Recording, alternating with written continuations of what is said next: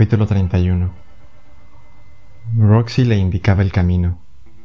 Gira a la derecha, ahora a la izquierda. Sigue hacia adelante. Ricky no preguntó a dónde iban, pero sospechó que lo sabía, y cuando se acercaron un poco y estuvieron cerca de la entrada, tuvo la certeza de que así era. Era lógico. ¿Dónde está la entrada? preguntó. Muy adentro. Tenemos que andar, contestó Roxanne. Había cierto tono tembloroso en su voz. ¿Ves su coche? quiso saber Ricky. La adolescente negó con la cabeza. Era una pregunta absurda. No había ningún coche aparcado que él pudiera ver. Delante había hileras de lápidas y criptas grises, ángeles y querubines de cemento. Había crucifijos y unas cuantas estrellas de David adornando las tumbas.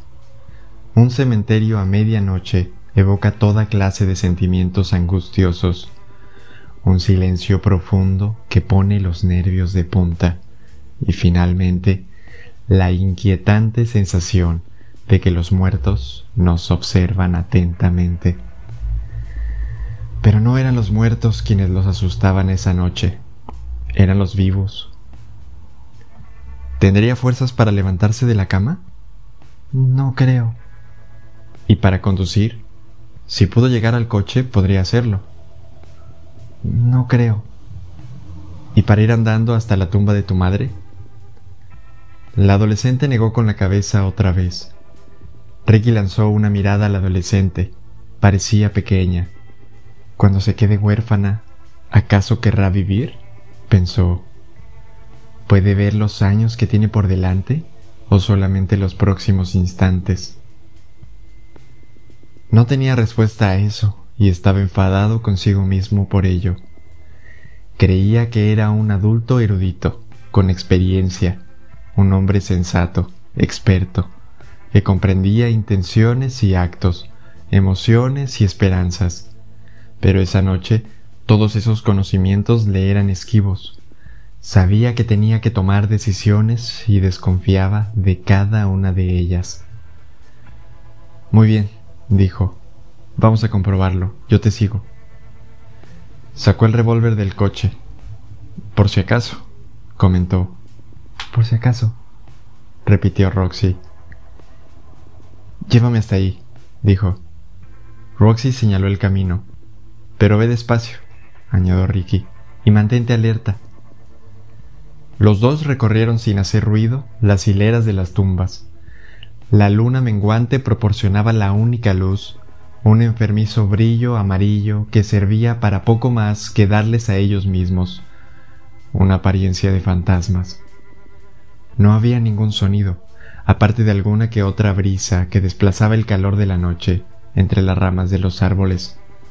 Hasta el menor de los susurros sobresaltaba Ricky, que daba un brinco por dentro y sujetaba con más fuerza el revólver. Oía pasos detrás de ellos, notaba unos ojos clavados en su espalda, captaba el olor amargo de un arma recién disparada. Nada de eso era real, y sin embargo, todo era posible. No dejaba de recordarse a sí mismo que tenía que mostrar fortaleza ante la chica que iba a medio paso por delante de él. No estaba seguro de que le quedara demasiada. Pasaron ante nombres, fechas y muchos sentimientos como amada esposa o padre abnegado, todos resultaban extraños en aquella oscuridad. Este cementerio no tenía nada que ver con aquel de aspecto descuidado que aparecía en el CD. Aquel camposanto estaba abandonado, en ruinas, mientras que éste estaba bien conservado y cuidado. Se preguntó si eso importaría a los muertos. De repente, Roxy se detuvo. No está aquí, susurró, medio sollozando. Señaló una tumba a unos seis metros. Ricky no alcanzó a leer la inscripción en la pequeña lápida de mármol, pero otra cosa captó su atención. Flores frescas. Un ramo blanco descansaba justo debajo de las palabras grabadas en la piedra.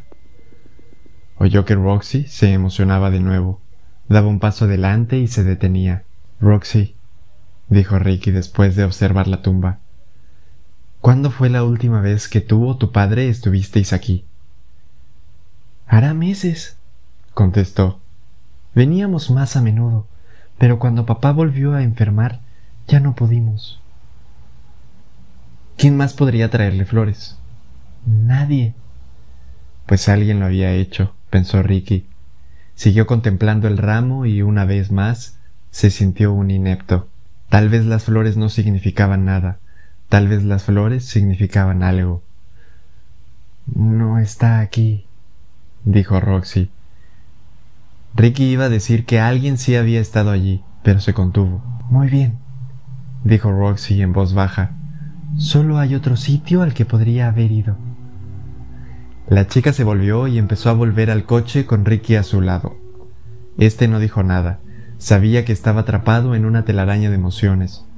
Puede que fuera increíblemente pegajosa, pero la adolescente que caminaba junto a él estaba más atrapada en ella, dando vueltas en un tornado destructivo. Pasaron junto al letrero Zona Escolar, 25 kilómetros por hora. Inmediatamente apagó los faros del coche y se detuvo a un lado de la carretera. Estaban a unos 100 metros de la entrada de donde Lawrence Allison había dado clases. Seguramente se sentaba por la noche a la mesa de la cocina para mirar cómo ella hacía sus deberes, se dijo Ricky. Cada respuesta acertada, cada observación inteligente o comentario perspicaz lo harían sentirse más orgulloso y más desesperado. Ambas cosas iban de la mano. ¿Crees que vendría aquí? preguntó. Le encanta este sitio, contestó Roxy. Ricky observó que había hablado en presente. Vio que ella lo miraba a través de la penumbra en el edificio, que se erigía como un aspecto frío y triste. No quedaba nada de la energía matutina de los alumnos formando grupitos, los profesores, los progenitores en coches, los autobuses amarillos expulsando gases del tubo de escape y dejando chavales a medida que se iba iniciando la jornada escolar. No parece gran cosa de noche, ¿verdad? comentó Roxy. Se trataba de un edificio chaparrado de hormigón gris. Delante se levantaba un mástil vacío. En la planta baja había unas cuantas ventanas resquebrajadas. Parecía un mausoleo viejo, desgarbado y erosionado por los elementos que habrían encajado mejor en el cementerio que acababan de dejar atrás. Ricky permaneció callado. Tampoco parece gran cosa de día, añadió Roxy, con una media sonrisa. Pero aún así le encanta. Otro titubeo. Cuando veníamos en coche por la mañana, siempre sonreía. Dice que lo bueno de ser profesor es que nunca sabes exactamente qué te espera cada día. Siempre hay una sorpresa. Se detuvo emocionada. A veces canta mientras conduce. Tiene una voz horrorosa, pero eso no le importa. Ricky aguardó hasta que la chica pareció haber recuperado el control. ¿Vamos a echar un vistazo? preguntó. Un ligero temblor acompañó la respuesta que susurró Roxy. Sí, por favor. Estamos metiéndonos en una trampa, pensó Ricky. Roxy, dijo en voz muy baja, esto podría ser muy peligroso. Tengo que verlo por mí misma. La adolescente subrayó la dureza de sus palabras, señalando el 357 de Ricky. Era como si oscilara entre la duda y la determinación.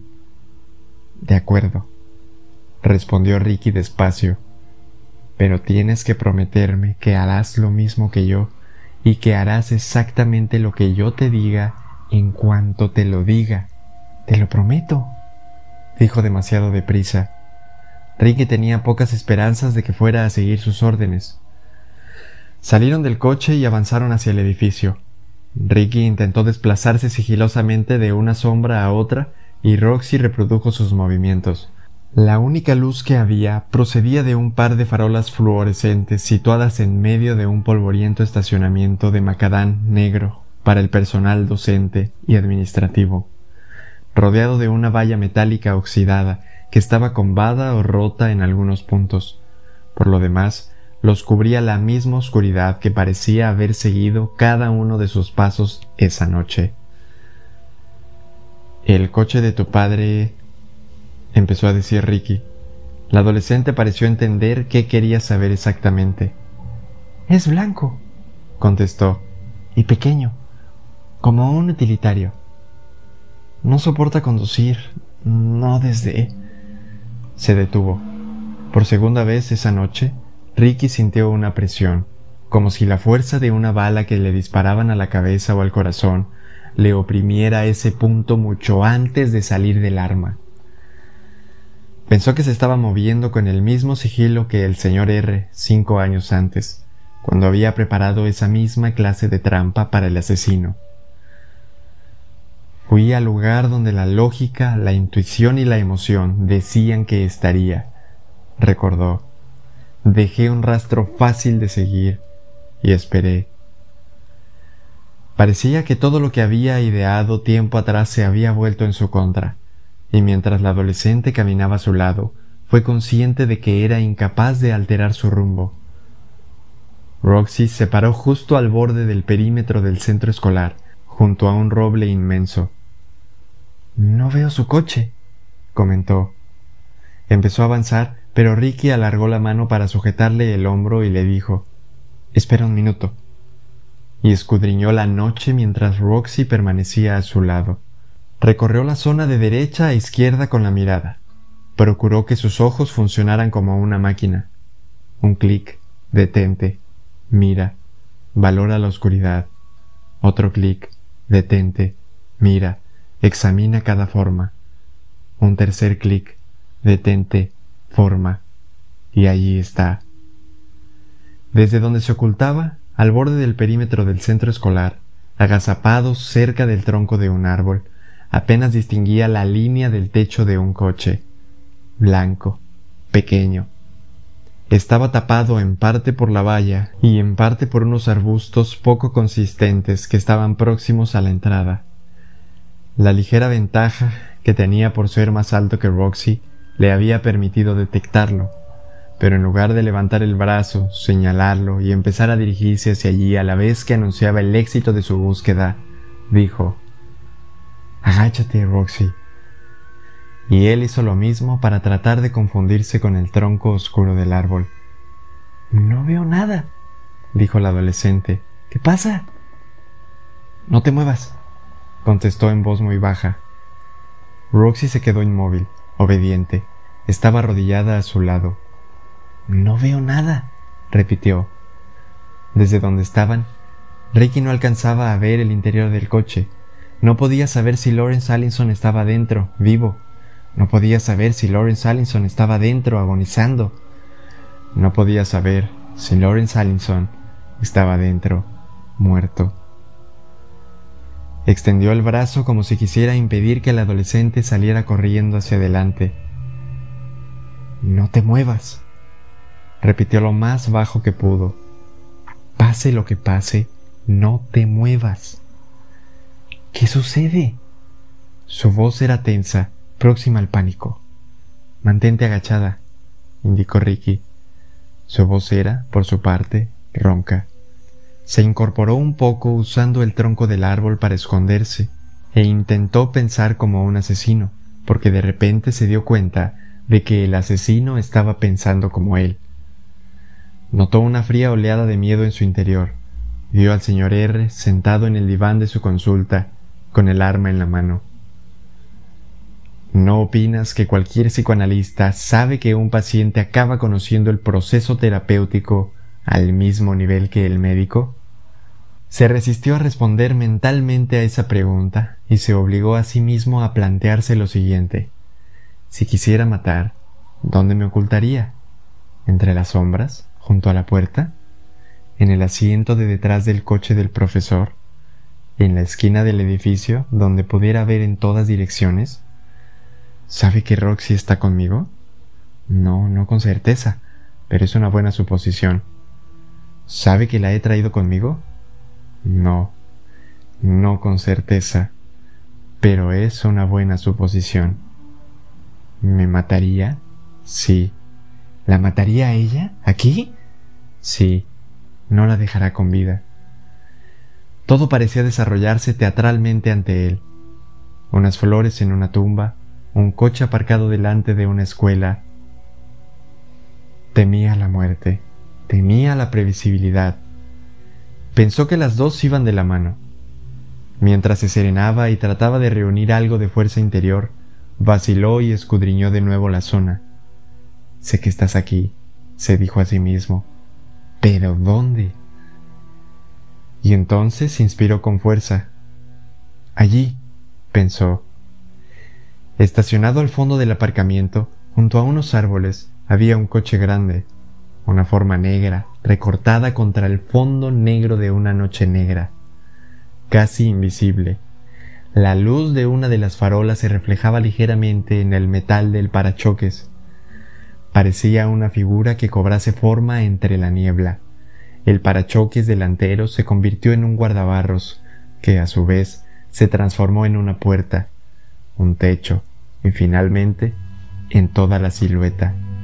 La observó, reuniendo mentalmente detalles. Esa silueta significa un coche, un coche significa un conductor, un conductor significa la muerte.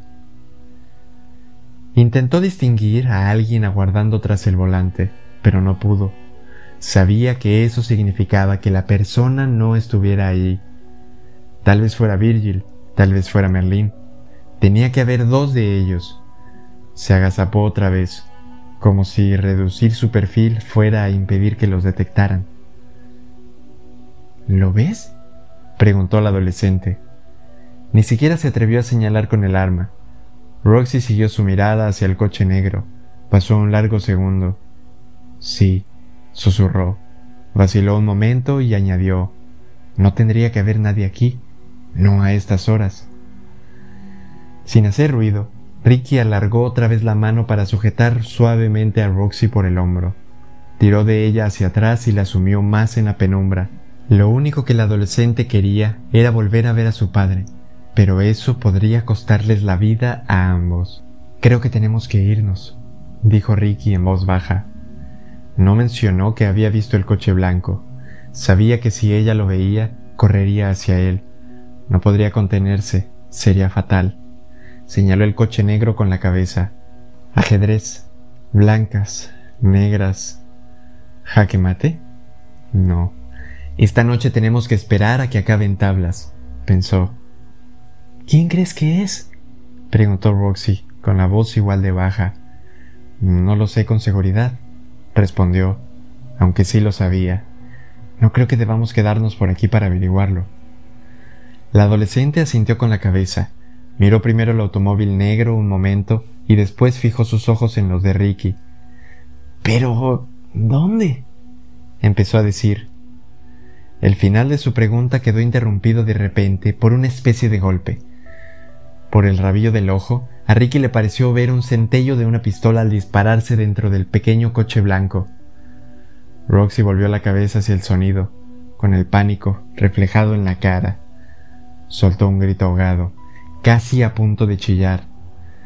Ricky la rodeó al instante con los brazos, la acercó a su pecho y le tapó la boca con una mano para contener lo que sabía que iba a pasar. No mires, susurró pero sus palabras parecieron más fuerte que un bocinazo o una sirena. Volvió la cabeza para mirar la parte delantera del edificio. Estaba en calma, como el cementerio. Tenemos que marcharnos corriendo, soltó. ¡Ya! Vio que Roxy estaba dividida entre correr hacia adelante y retroceder rápidamente. Titubeaba entre dos opciones horribles. ¡Papá! soltó. Ninguna palabra podía ser más dolorosa pensó Ricky. ¡Corre! La premió. Tenemos que irnos. ¡Corre, vamos! Lo que quería decir en realidad era vive. La adolescente se puso en tensión en un sentido y después en el otro. Ricky tuvo la impresión de oír cómo el corazón se le partía en dos. Oyó que emitía un sonido propio de animal, pero para su sorpresa le cogió la mano. En un segundo, los dos estaban corriendo. Su rapidez era electrizante. A cada zancada, Ricky oía la respiración pesada del adolescente, casi abrumada por las lágrimas. Entraron a toda velocidad en el coche, puso el motor en marcha y dio media vuelta antes de encender los faros, y aceleró. Solo podía pensar en una cosa, tenemos que huir. Le pareció que la muerte estaba esa noche en todas partes, a la izquierda, a la derecha, arriba, abajo, bajo sus pies y sobre sus cabezas, en el pasado, en el presente y probablemente también en el futuro.